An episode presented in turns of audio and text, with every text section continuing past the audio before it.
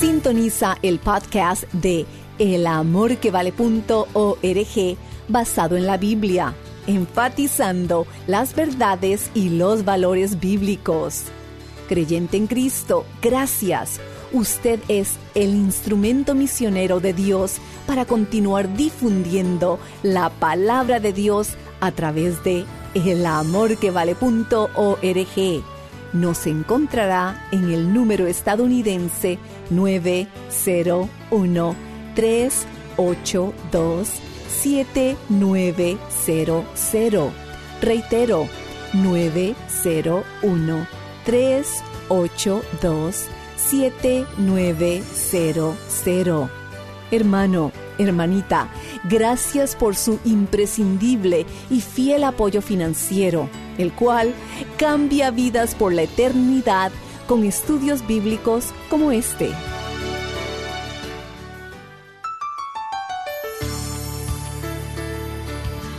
A nombre del Ministerio El Amor que Vale del doctor Adrián Rogers, quiero darle a todos ustedes un muy atento saludo de bienvenida a nuestra edición de hoy de El Amor que Vale. Algunas personas creen que demuestran su fe porque cumplen o tratan de cumplir con algunas cosas o tradiciones religiosas. Por ejemplo, asistir a la iglesia o escuchar programas religiosos como este. Eso no es tener fe. Usted debe escuchar la palabra, debe creer esa palabra y debe obedecer la palabra. Oigo a alguien preguntar, pastor, ¿me está diciendo que soy salvo por fe y obras? No, de ninguna manera. Lo que estoy diciendo es que usted es salvo por una fe que trabaja. Si su fe no trabaja, no es fe. El únicamente decir que cree, pero no obedece, eso no es fe. La fe que no le guía a la obediencia, no es fe de ninguna manera. Si usted es un padre, ¿qué hace cuando uno de sus hijos se enferma? ¿Le dice que lea un libro sobre enfermedades y cómo curarlas? O trata de convencerle que la enfermedad que tiene es imaginaria. No, si usted es un padre normal, llevará a su hijo a donde un doctor para que le examine y le cure.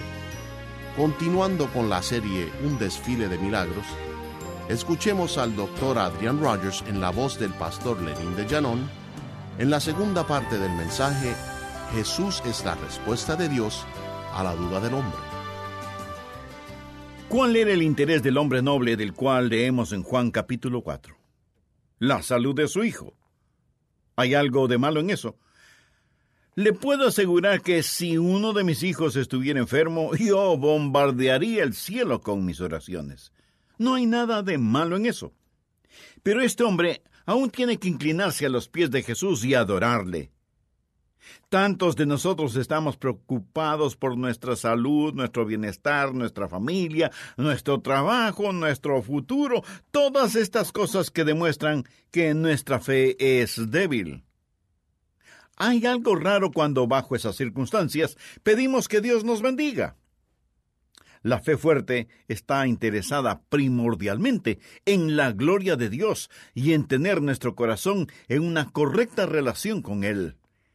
Este hombre estaba interesado en lo físico, no en lo espiritual, en lo temporal, no en lo eterno. La fe de este hombre era, primero, una fe de segunda mano, segundo, una fe que demandaba señales, tercero, era una fe egocentrista y en cuarto lugar, era una fe impositiva. Note lo que este hombre dice en el verso 49. Señor, desciende antes que mi hijo muera.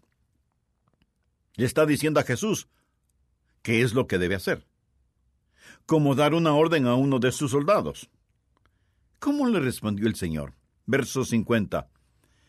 Jesús le dijo, Ve, tu hijo vive. El hombre le dice a Jesús, Desciende, ven. Y Jesús le contesta, Regresa a tu casa. ¿Alguna vez usted ha sido culpable de eso? ¿Alguna vez en lugar de decir, habla Señor que tu siervo escucha, ha dicho, Dios escucha, que te estoy hablando, Señor, esto es lo que debes hacer? Esa, mi amigo, es una fe débil. La fe fuerte espera en el Señor y escucha a Dios y recibe el mensaje de Dios. Déjeme decirle lo que es la fe. Fe no es tanto en recibir de Dios las cosas que usted quiere, sino más bien el aceptar de Dios las cosas que Él le da. Esa es la razón por la que aquello de nómbrelo y reclámelo no es más que una necedad. Usted no puede reclamar o pedir nada hasta que Dios lo nombre. Fe no es dictarle cosas a Dios. Fe es escuchar a Dios, creer a Dios y actuar en base a lo que Dios dice. Aquí está este hombre noble, acostumbrado a decir a la gente qué hacer. Tiene servidumbre para todo lado. Por eso casi suena como una orden aquello de Señor, desciende a mi casa y sana a mi hijo. Y Jesús le responde No, tú regresa a tu casa. La fe de ese hombre era una fe débil de segunda mano, que demandaba una señal, era una fe egocéntrica, basada en su propia voluntad. Cierto que era mejor que no tener fe, pero no era de ninguna manera una fe fuerte. Ahora este hombre va a experimentar una metamorfosis. Algo le va a suceder y va a tener una fe fuerte. Y va a tener que ir más allá de los milagros y llegar a Jesús. Esa es una fe fuerte.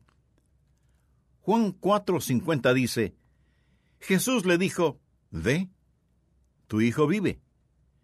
Y el hombre creyó la palabra que Jesús le dijo y se fue.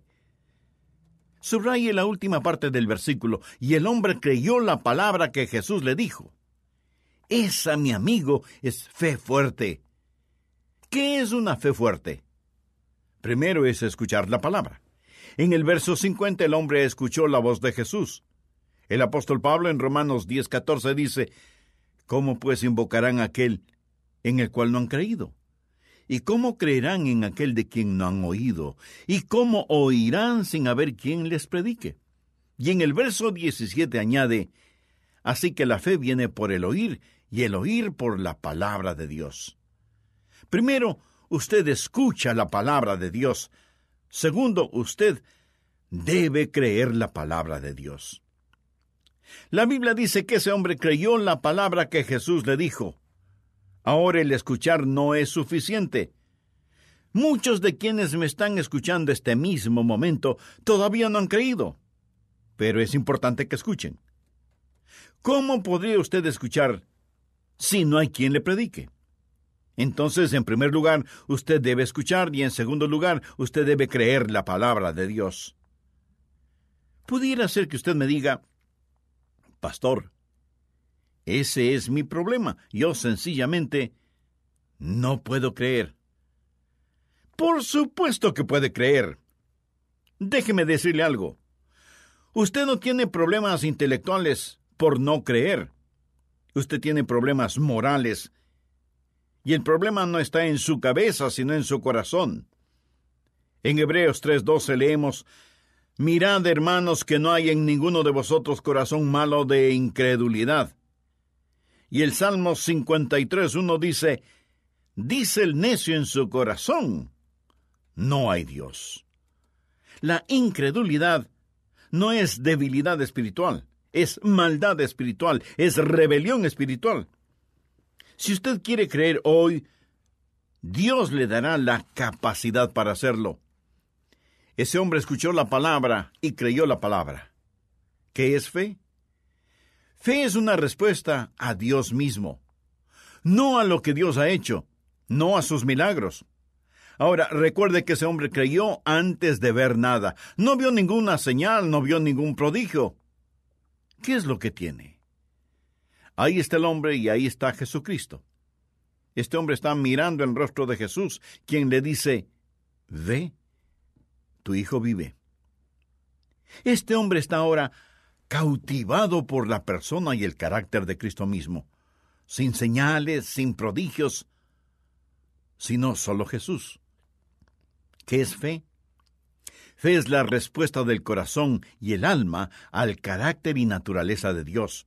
La verdadera fe no demanda señales ni milagros, y es necesario que usted entienda muy bien esto.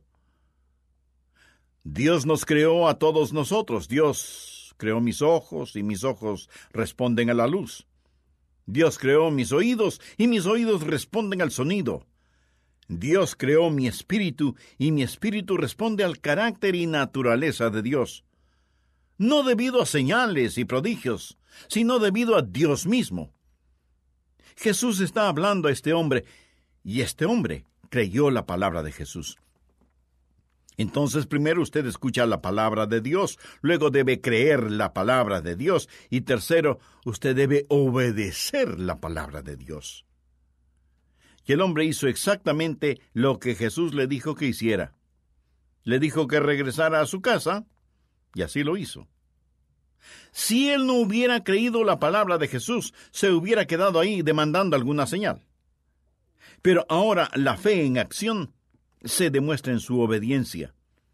Usted debe escuchar la palabra de Dios, usted debe creer la palabra de Dios, pero debe obedecer la palabra de Dios.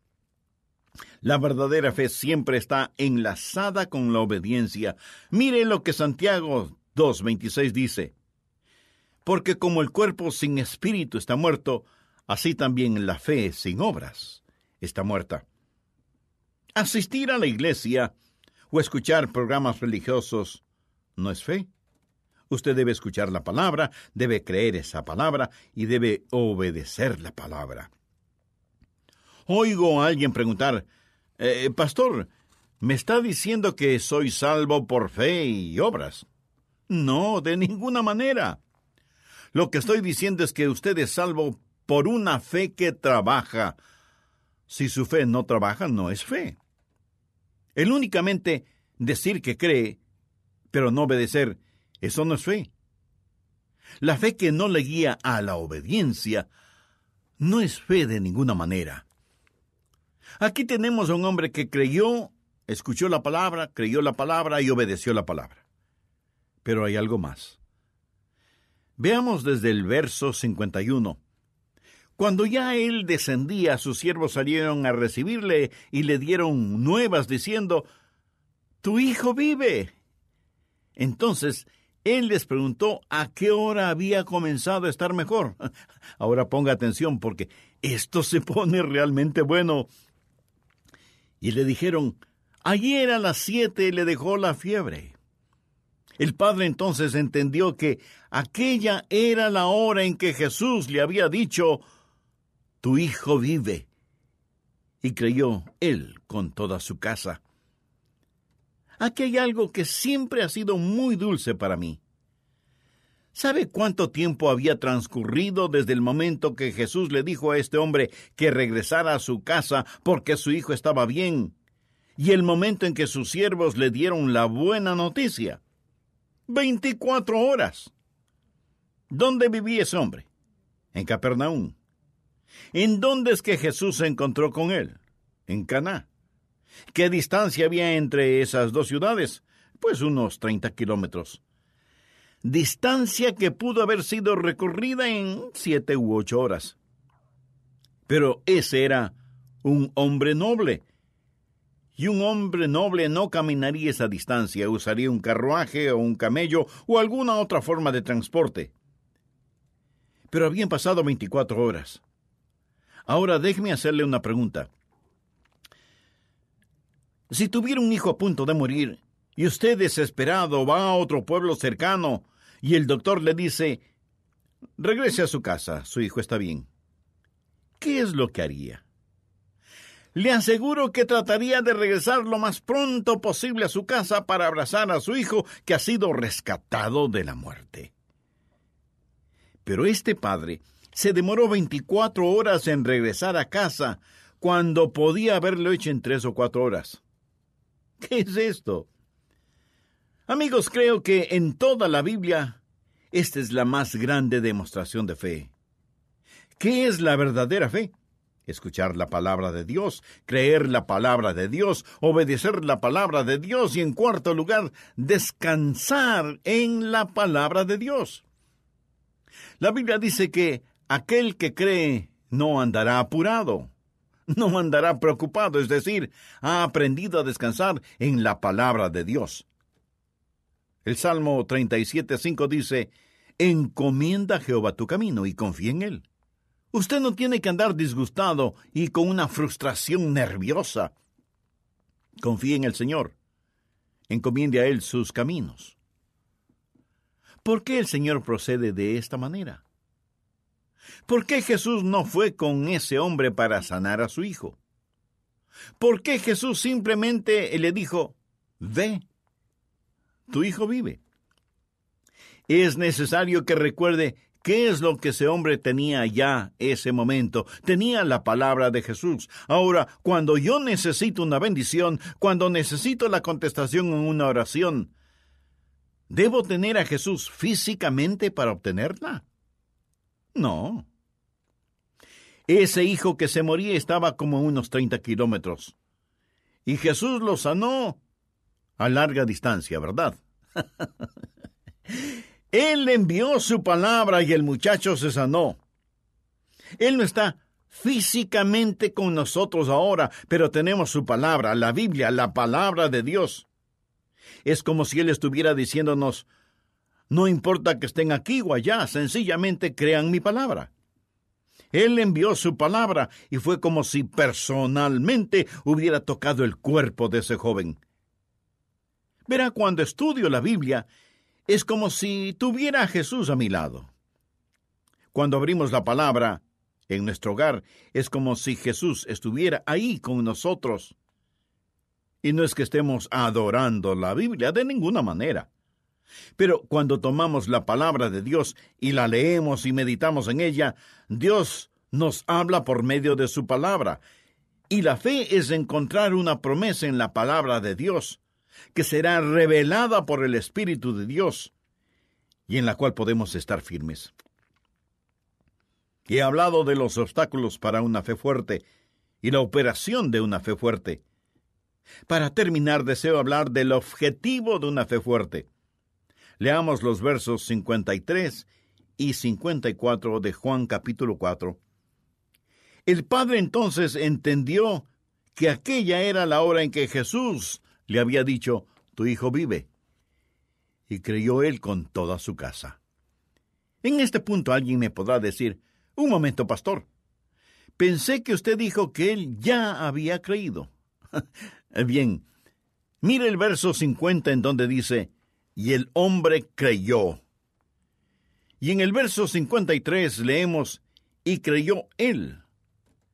Pues ¿cuándo creyó? Escúcheme. En el verso 53 no está creyendo para sanidad física, está creyendo para salvación. Ahora no está creyendo en el milagro, sino en el Mesías. Ahora ha ido más allá del milagro, hacia Jesús. Ese es el porqué de los milagros.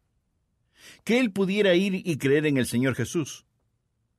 Puedo ver a ese hombre regresando a su hogar e informando a su esposa y a sus hijos y a toda su casa. He conocido al Mesías. Creo en Él, confío en Él, seremos salvos. ¿De qué hubiera valido que ese joven haya sido sanado si más tarde moría y se iba al infierno? Jesús no sanó a todos los enfermos, pero sanó a todos los que le buscaron. Él no vino como un maestro o un sanador, él vino como un salvador, vino a buscar y salvar lo que se había perdido. Pero este es el punto. En Juan 20, 30 y 31 leemos, Hizo además Jesús muchas otras señales, pero estas se han escrito para que creáis que Jesús es el Cristo, el Hijo de Dios, y para que creyendo tengáis vida en su nombre. Una vez mi esposa y yo estuvimos visitando enfermos en un hospital, y una señora me pidió que orara por ella. Mi esposa me dijo, Adrián, recuerda que estamos en un hospital. Trata de orar en voz baja. De lo contrario, todos en esta sección van a escucharte. Y oré por esa señora en ese cuarto de hospital. Pero desde casi el final del corredor oigo una voz que decía, Venga a verme a mí también. Pensé que a lo mejor estaba llamando a la enfermera, pero después de unos segundos volví a escuchar, Pastor, por favor, venga a verme. Movido por la curiosidad, fui hasta el final del corredor y en la cama había una preciosa viejita, con su pelo blanco extendido sobre la almohada. Se veía el dolor en su rostro que revelaba la desesperación de su corazón. Era evidente que esa ancianita le quedaba muy poco tiempo de vida. Su rostro tenía un color ceniciento y había el olor de muerte en el cuarto. Con voz débil me dijo No estoy lista para encontrarme con Dios. ¿Podría ayudarme? Contesté que sí, por supuesto, y le hablé de Jesús, del mismo Jesús del cual he estado hablando en este mensaje. Le dije, Señora, si usted confía en Jesús, Él le salvará. Ella preguntó, ¿y cómo puedo hacer eso? Le dije, solo repita conmigo la siguiente oración. Querido Dios, sé que me amas y que quieres salvarme. Jesús, gracias por pagar mi pecado con tu sangre. Creo que Dios te levantó de entre los muertos. Abro mi corazón y te recibo como mi Señor y Salvador. Gracias por salvarme.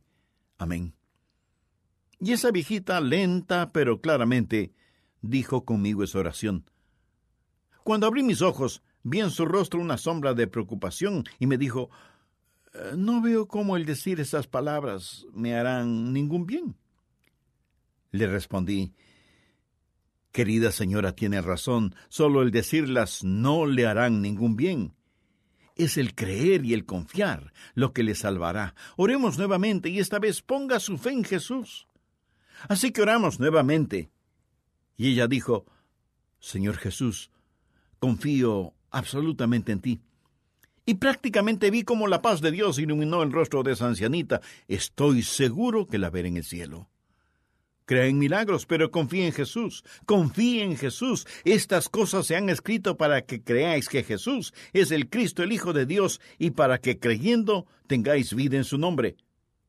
Pudiera ser que usted haya escuchado acerca de Cristo, hasta pudiera ser que usted tenga una fe de segunda mano, pero lo que usted realmente necesita es una fe firme y fuerte. Y si usted desea ser salvo, tendrá que orar como la ancianita de la cual le hablé hace un momento y decir, Querido Dios, sé que me amas y por el mucho amor con que me amas quieres salvarme. Señor Jesús, tú moriste para salvarme y prometiste que me salvarías si confiaba en ti. Confío en ti, Señor Jesús, con todas las fuerzas de mi ser, Ven a mi corazón, perdona mis pecados, sálvame y ayúdame a tener una fe fuerte para no avergonzarme de ti, ni ser una vergüenza para ti. Lo pido con gratitud en tu santo nombre. Amén. Amigo, amiga, si usted dijo esa oración en forma sincera y con genuina convicción e hizo esa decisión espiritual por Cristo, estoy seguro que todo su ser se inundará de gozo y nosotros deseamos ser parte de esa alegría espiritual. Por eso le invito muy cordialmente a que nos escriba y así podremos tener también el privilegio de orar por usted.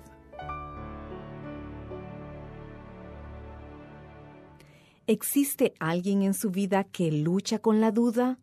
¿O su fe está siendo probada y se siente dudar?